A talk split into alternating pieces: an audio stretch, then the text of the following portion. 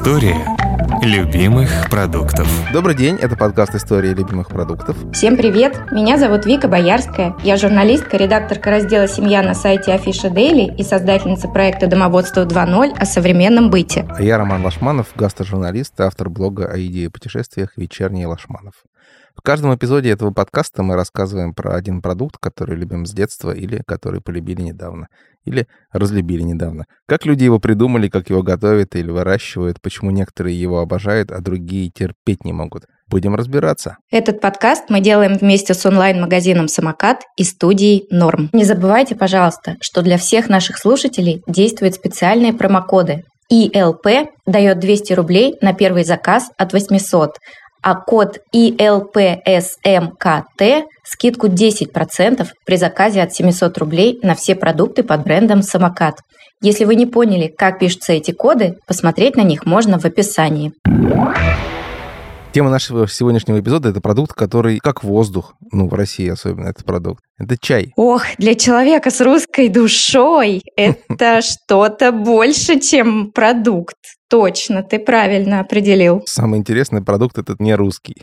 Ты говоришь слово чай, и оно кажется настолько вот знакомым, настолько русским, пока ты вот не вдумаешься вот в его суть и поймешь, что ну, ничего русского в нем совершенно нет. Из всего, что ты сказал, я могу сделать вывод, что ты чай точно любишь. Ну, я его пью. Я не то, что люблю, я его пью, да, каждый день. А, у меня вот период, у меня был период кофейный, а, не так давно он, мне кажется, закончился.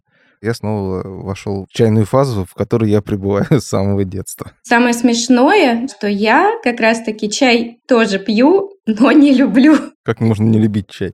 Расскажи. Я поняла это совсем недавно. У меня, естественно, так же, как у нас всех, чай ассоциируется с какими-то самыми ранними детскими воспоминаниями. Детство у бабушек, которые бесконечно гоняли чаи, это какая-то прям, мне кажется, классика. У меня тоже они есть. Очень какие-то ранние детские воспоминания про бабушкину сахарницу, которую она ставила на стол к чаю всегда. И мне давали карамельки в этот момент. А я была ребенком, который не любит сладкое. Когда бабушка делала чай, она мне выдавала эти карамельки. Я очень вежливо клала за щеку, и когда бабушка шла приносить чайник, я доставала конфеты и засовывала в сахарницу. Но в какой-то момент карамелек в сахарнице стало больше, чем сахара. И их бабушка обнаружила. И перестала мне выдавать конфеты Барбарис после этого. И чай, конечно же, в тот момент тоже был обязательно сладкий, с вареньем или с лимоном, или с медом, или совсем сразу, и с сахаром. И мне кажется, что это все мне помогало заглушить вкус чая и поверить в то, что я к нему, в принципе, отношусь неплохо. И это срабатывало долгое время, лет примерно 30. Но в какой-то момент, когда я уже была прям взрослой, не побоюсь этого слова, осознанной тетей, я стала думать, почему я постоянно добавляю в чай что-то. Добавляю в чай сахар, добавляю в чай лимон, молоко на худой конец добавляю, листики мяты, веточки тимьяна, имбирь, вот все мои любимые чайные напитки, они были с какими-то добавками. И когда я стала об этом задумываться, я поняла, что вот это для меня действительно работает так. Мне просто не нравится вкус черного чая сам по себе. Для меня он слишком интенсивный и очень чайный. И я перешла на травяные чаи, которые я очень люблю, хотя технически, конечно же, назвать их чаем нельзя я когда готовился, подумал, что же я такого с детства помню про чай. Во-первых, это чай железнодорожный. Вот это кайф. Чай в стакане с подстаканником, с сахаром, рафинадом в красивой упаковке, с R200 на этикетке, ну, поездом, который с Красной ходил из Ленинграда в Москву и обратно. И у меня сын тоже, я ему как-то привил любовь к железной дороге до такой степени, что он меня сейчас стал юным железнодорожником. И мы с ним из женой моей съездили в прошлом году в Кольчугино. Это родина советских и российских подстаканников. Город, в котором до сих пор их делают. Там есть фирменный магазин «Кольчугинский Мельхиор». Ну, а второе воспоминание такое очень яркое и, так сказать, трепетное. Мы в Арзамасе с отцом ходили каждую неделю в баню. Там был целый ритуал с банными процедурами. Но после бани мы обязательно шли, там, значит, был такой типа буфет с самоваром. И обязательно пили чай. Из блюдца. Мне кажется, какая-то такая вот чисто русская тоже традиция. Все то, что ты рассказываешь про какие-то ритуалы, воспоминания и сочетание самого вот чая с чем-то еще. Ты правильно употребила слово... Ритуалы. То есть чайная церемония, она не то, что вот там китайская традиционная чайная церемония, японская, английская, скажем так. Вот в России чай так или иначе, это, во-первых, повседневный напиток, но, во-вторых, это еще и что-то такое церемониальное. Я поняла, что для меня чай — это про заботу. Мой муж, когда он хочет позаботиться обо мне, он всегда говорит, давай я тебе чаю сделаю. Собственно, это была точка, когда я стала думать, что чай — это не просто вкус, это жест. Чай – это растение камелия синесис. Оно обитает в Китае и Индии. Чай – китайский напиток, и именно из Китая он распространился по всему миру. Но в разных странах его называют по-разному. Где-то чай или ча, а где-то ти или те. Слово «чай» говорят на севере Китая и в Гуанчжоу, а на юго-востоке, в провинции Фузянь, говорят «те». Россия и арабские страны покупали чай на севере и везли его по суше, а Европа закупалась листьями камелии синесис на юге и везла их морем. Поэтому почти везде в Европе говорят «ти» или «те». Расскажи, пожалуйста, а как же чай попал в Россию? По наиболее достоверным сведениям, это был 1618 год, когда к царю Михаилу Федоровичу буквально смутное время закончилось, да, вот, значит, приехали китайские послы, привезли в подарок несколько ящиков чая, научили пить чай, и с тех пор вот он начал становиться русским напитком. Торговля шла через город Кяхту, это сейчас в Бурятии. Туда привозили чай, а русские купцы меха и ткани. Происходил обмен, и потом долго-долго-долго, чуть ли не полгода, чай путешествовал по Сибири, переправляясь через могучие сибирские реки, там, Опер, Тыш, Енисей. И, наконец, прибывал в Москву.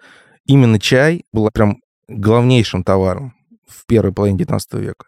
Именно чай устанавливал цены на другие товары, которые там продавались, потому что, значит, купцы везут русские чай туда, и вот в зависимости от того, сколько у них чая, какого он качества, они понимали, сколько могут выручить денег и купить других товаров, и повезти обратно в Сибирь, там их продать. Ну и так вот происходил товарооборот. Чай это была валюта, и на Волжском берегу Нижегородской ярмарки стояли куча так называемых цибиков, это такая вот упаковка э, чайная, имевшая стандартный размер, и там сидели рядом с этими цибиками специальные дегустаторы профессиональные, перед ними стояли, значит, чашечки, они заваривали чай, пробовали, устанавливали, значит, что вот это вот такой-то сорт, это такой-то сорт.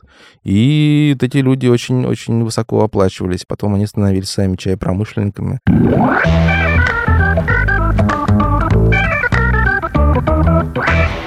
Меня интересовал вопрос, если чай шел из Китая, то он, наверное, был прежде всего зеленым. То есть в России, видимо, пили раньше зеленый чай. Но на самом деле просто чай был довольно дорогим удовольствием. Ну, то есть там богатые люди пили зеленый чай. И даже в начале 19 века там зеленый чай составлял одну шестую вообще всего объема поступающего в Россию чая. Но к середине 19 века положение резко изменилось. Зеленый чай стал занимать одну 750-ю часть. Ну, то есть прям сотни раз увеличение количества черного чая и плиточного чая. Вот с тех пор как раз чай начал становиться вообще всенародным напитком в России. Случились две очень важные вещи. Во-первых, открылся Советский канал. И резко сократилась стоимость перевозки морем. Раньше надо было огибать Африку, а теперь как бы все это быстрее. А, еще было событие то, что, да, англичане начали выращивать чай в своих колониях в Индии и на Цейлоне. Вот я как раз хотела про это сказать, потому что я же жила на Шри-Ланке некоторое время еще, помимо Непала. И когда я там посещала всякие чайные плантации, у них было два периода истории Цейлона или Шри-Ланки, да, очень важных, связанных с чаем. Это сначала голландцы, которые, в принципе, окультурили всю Шри-Ланку. Потом ее очень сильно подпитывали англичане. И вот после голландцев англичане основном были основными покупателями цейлонского чая, ну а потом и Советский Союз уже в 20 веке. И англичане же весь вот этот вот индийский регион связанный традиционно с чаями типа Ассам и так далее, сделали чайным. В моем детстве, например, я думаю, у многих, у кого было советское детство, чай со слоном индийский, да, это был единственный чай поначалу, про который мы что-то узнавали. И я очень долго была убеждена, что чай это индийский напиток, а не китайский. Такой распространенный, мне кажется, достаточно стереотип. Расскажи, пожалуйста, про то, как чай стал индийским. Мне кажется, это очень интересно. Во-первых, из-за того, что он начал поступать не только из Китая, а через Европу в Россию, через западные границы и через южные порты. И еще начали появляться железные дороги, что резко сократило время перевозки и стоимость ее от китайской границы в центр России. И таким образом уже люди стали пить черный чай, не зеленый, потому что он дешевле. Он стоил в то время в 6-8 раз уже дешевле зеленого чая. А то, что для нас чай, да, действительно, конечно, индийский, а не китайский, в первую очередь ассоциации с этой стороной, потому что Китай в 20 веке, у него были периоды, когда он вообще даже прекращал поставки чая на экспорт. Все как раз заполонила Индия, Цейлон, ну и плюс еще в Индонезии тоже выращивают чай. И плюс еще Кения, прежде всего, которая была бывшей английской колонией которая выращивает гигантское количество недорогого чая. История любимых продуктов. Вика, вот ты говоришь, что ты жила на Шри-Ланке. Видела ли ты, как растет чай? Да, я видела, как растет чай, и ты знаешь, я была прям очень впечатлена этим визитом на чайную ферму на Шри-Ланке, несмотря на то, что, как мы уже обсуждали, я не фанатка чая, но вот эти крошечные кустики маленькие и женщины, которые их обходят вручную, там вообще у ланкийцев все чайные дела — это чисто женская история, только женщины задействованы в производстве, они все делают там руками, и Техника вся довольно первобытная, я имею в виду оборудование, то есть это там сетки, на которые чай раскладывают для просушки, ферментации, это тряпки, которые используют, это какие-то прям такие вот домотканные, хлопковые, гигантские простыни, и амбары чайные, они очень все похожи на какую-то такую женскую вотчину. То есть угу. вот фабрика, на которой мы были, она вся украшена какими-то там фотографиями была внутри, потому что видно, что женщины, которые там работают, они себе оборудовали рабочие места, и абсолютно у них там такое дамское царство было. И это была не какая-то там отдельная феминистская фабрика, которая вовлекает только женщин. Нет, нет, это реально на Шри-Ланке это такой женский сегмент труда, в котором мужчины участвуют уже только на этапе продажи последующий. Мне очень понравилось, что там на фабрике, где я была, нам рассказывали, что в какой-то момент это было инклюзивное производство, и туда брали и слепых э, женщин, старушек, э, пенсионерок, потому что они не смотрят э, глазами, когда работают. Они делают всю работу на ощупь только руками. То есть вот сборщица чая, два вот этих верхних листочка, которые она должна оборвать, она не высматривает каждый раз, когда она их срывает. Она просто делает это как автомат практически на ощупь. И поэтому они даже говорили, что в тяжелые экономические времена, как и сейчас на Шри-Ланке, не самые счастливые экономические времена, фабрики работали круглосуточно, даже в темноте, потому что не нужно ни свет, ни там смотреть глазами. Борщицы чая умеют это все делать вслепую. Здорово. Вот многие считают, что чай — это продукт ферментации. А на самом деле это не совсем так. Есть тип ферментированного чая, это один, наверное, и это многим знакомый чай пуэр. Вот этот чай действительно проходит процесс настоящей ферментации, в которой участвуют микроорганизмы, которые преобразуют продукт в нечто новое. А то, что происходит с другими видами чая, точнее называть ферментативным окислением. Чай, когда срывают эти листочки, одна из необходимых процедур в производстве чая — это сминание да, листа.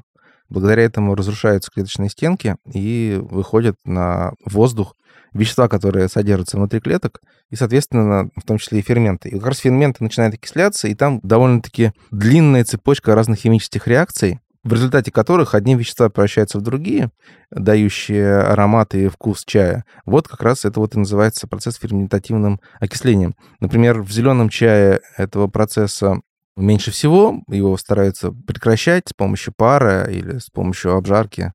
Дальше там есть белый чай, он примерно такой же, там тоже минимальное окисление. Потом вот желтый есть чай, потом есть улун, красный чай, который ну, тоже окисляется до примерно там 30-70% процесса окисления происходит. Ну и, наконец, вот самый популярный в России черный чай, который, ну, даже в Китае тоже называют красным, уже там близко к 100% окисления. Цвет как раз от этих процессов зависит, и э, вкус, и так далее. Сейчас ты упомянул красный чай, э, сказал, что это аналог черного чая. Мне кажется, что мы можем еще раз э, вернуться к этой классификации, потому что я всегда путаюсь и узнала в какой-то момент, что и зеленый чай, и белый чай, и молочный улун, и черный чай это все одно растение, да, но красный и черный чай это прям одно и то же. Ну да, да. То есть э, для китайцев и улун красный чай, то, что мы называем черным чаем, тоже красный чай. Они его не пьют по большей части. Вот видимо, не от цвета самого листа, собственно, чая, цепучего продукта, да, а чай цвет настоя. Он же как раз скорее не черный, а красноватый. А что влияет на вкус в этом случае? Потому что ведь зеленый чай и черный чай довольно сильно по вкусу отличаются. Именно как раз эти процессы. То, что в черном чае происходит больше окисления. Там как раз вот очень важно смять эти листья в черном и подвялить, и потом значит, запустить активность этих вот веществ. Зеленый чай, он терпкий, в нем ощутима терпкость. А в черном он мягче, можно сказать, чем а, зеленый, вот именно в смысле терпкости. Если крепко его заварить, он будет такой вот, ну, ядреный за счет танинов и прочего. Но вот терпкость, которая присуща зеленому чаю, вот ее в черном чае меньше.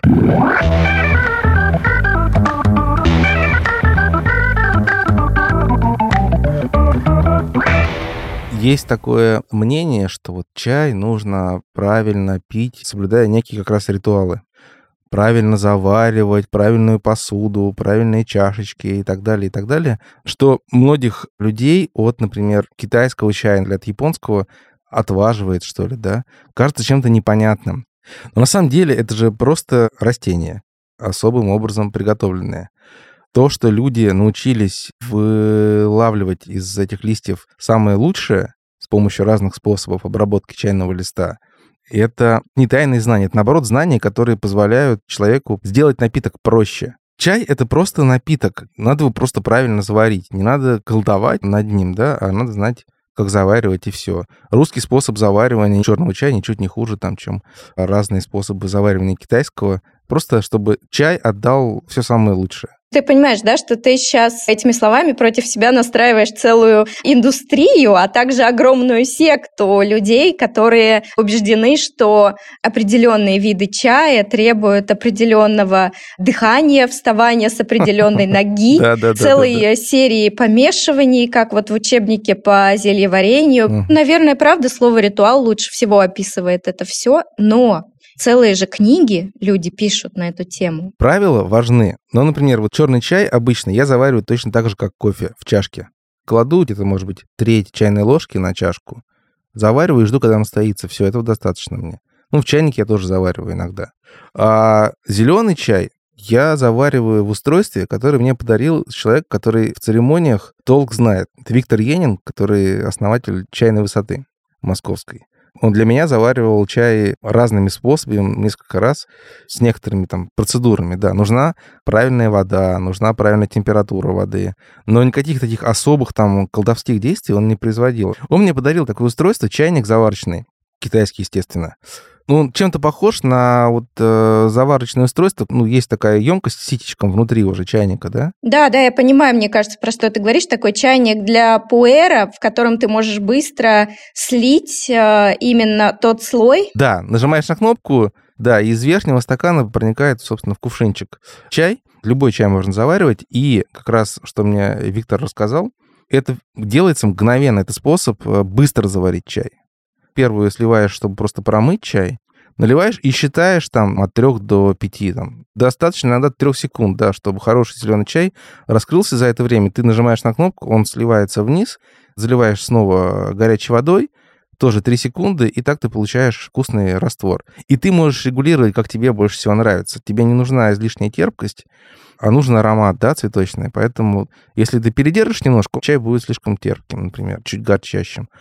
Но я так завариваю, например, и травяные чаи в этом чайнике. Ну, то есть это вообще универсальная штука. Всем очень рекомендую. А я просто очень не люблю чаинки. Мне поэтому заваривание в чашке не подходит. Я начинала с того, что я на всяких блошиных рынках, когда путешествовала, скупала разные ситечки для чашки. Но потом в какой-то момент я открыла для себя тканевые пакетики для того, чтобы делать чайный пакетик. И вообще хочу сказать, что хозяйки на заметку, любому человеку, который много готовит, необходимы такие пакетики. Можно использовать не только для чая или для каких-то травяных смесей, но и для любых специй, чтобы, например, в бульон закинуть и легко достать оттуда горошины перца или там какой-нибудь букет гарни, и ничего этого не плавало. И их можно даже стирать, если они качественные. Так что это очень экологично и многоразово. История любимых продуктов. Поскольку я вот уже сказал, что завариваю и травяные чаи тоже, так называют напитки из иван-чая, из сагандали и так далее. Иван-чай, в смысле ферментированные листики кипрея, возник как способ фальсификации настоящего чая, чтобы можно было совсем дешево продавать, подмешивая в настоящий чай или выдавая Иван-чай за настоящий чай. Копорский чай его называли в дореволюционной России, а, от Копорья, местности под Петербургом, где массово вот этими делами занимались, фальсификацией чая. И мало того, что у Дали, например, есть пословица «Копорское крошево и кислое и дешево», официально было запрещено продавать копорский чай. Ну, во-первых, потому что считалось, что он вреден для здоровья, но, во-вторых, это в главных, э, это имело экономический смысл, потому что чай облагался довольно высокими пошлинами, а это вот, соответственно, вещество не облагалось никакими и подрывало тем самым доходность бюджета Российской империи. Иван-чай — это напиток, он вкусный, но у него особые свойства. Это не чай. Иван-чай, его нужно любить не за то, что он похож на чай, а за то, что он, наоборот, на чай не похож. У него свои вкусовые свойства, свои ароматические свойства, свои физико-химические свойства. Но вот сейчас, к счастью, как раз уже все меньше и меньше эксплуатируется эта вот тема превосходства расового иван-чая над китайским.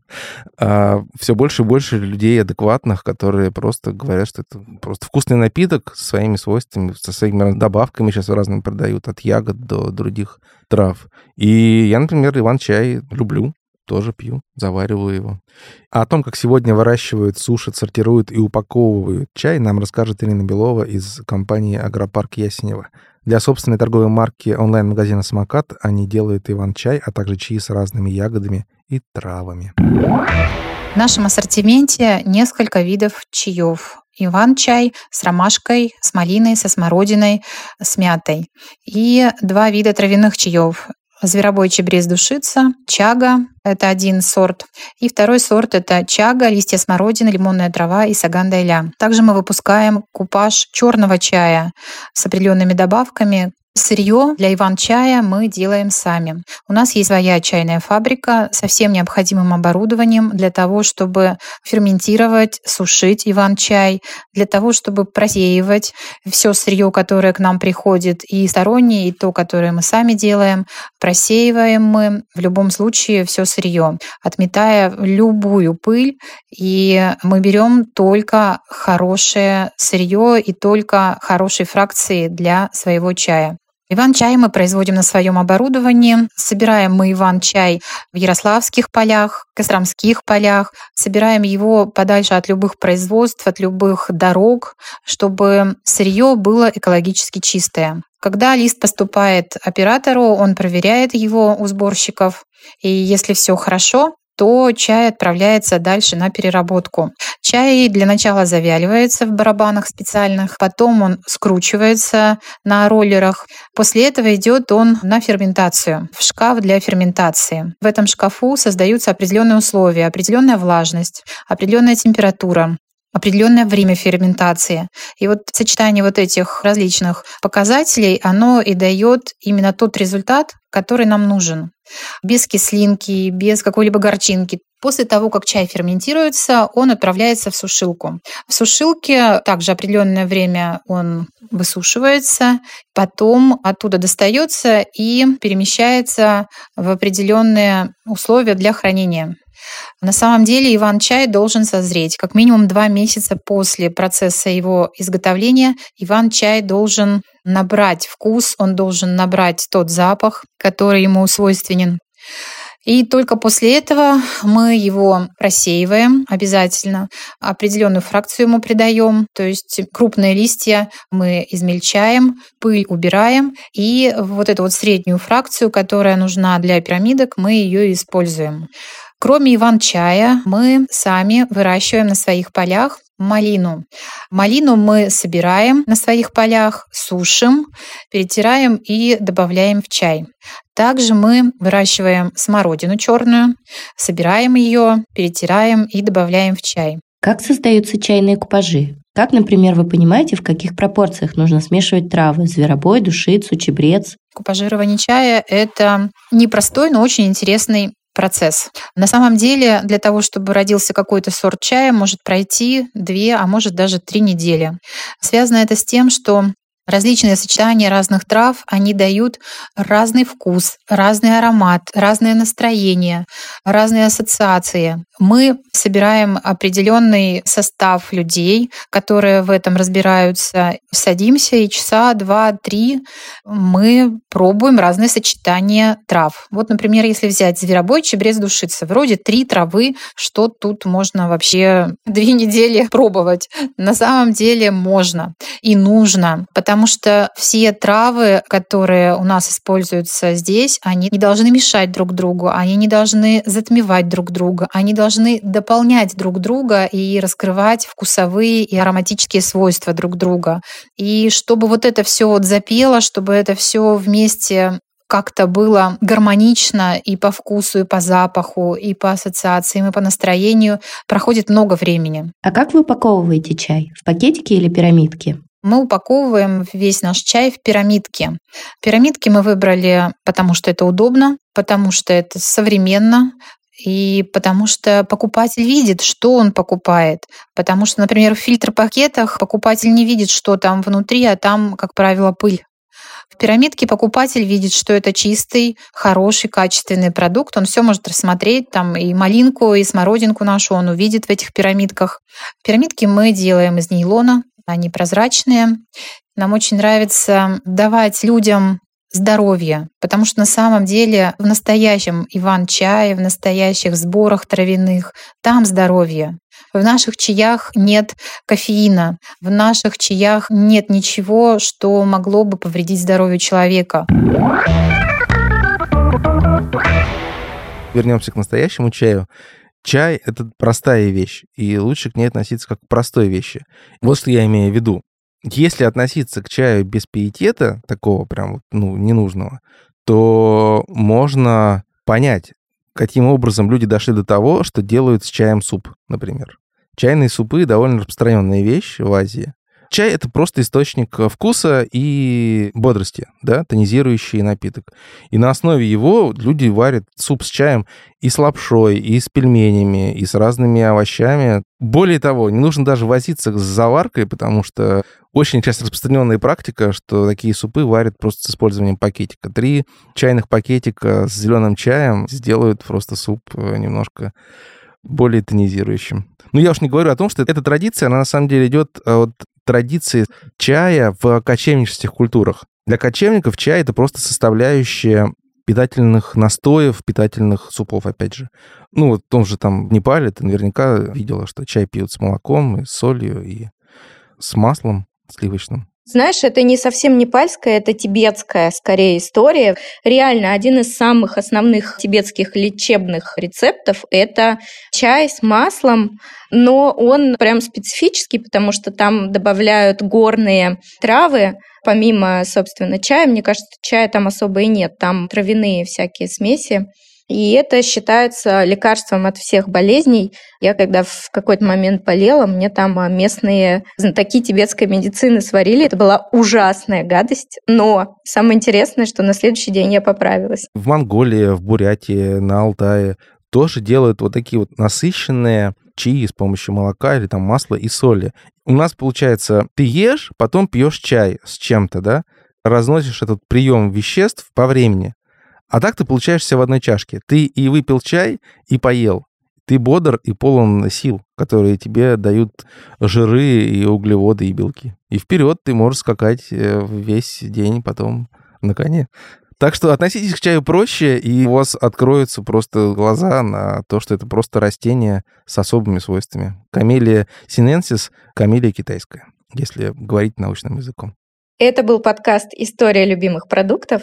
И с вами были Вика Боярская и Роман Лашманов. Мы делаем этот подкаст вместе с онлайн-магазином «Самокат» и студией «Норм». Подписывайтесь на нас там, где вы слушаете подкасты. В Apple подкастах, Google подкастах, CastBox, Яндекс.Музыке и на других платформах. Пишите комментарии и, пожалуйста, оставляйте ваши оценки. А на следующей неделе у нас будет рассказ про чипсы. Пока-пока. До следующей недели. Услышимся.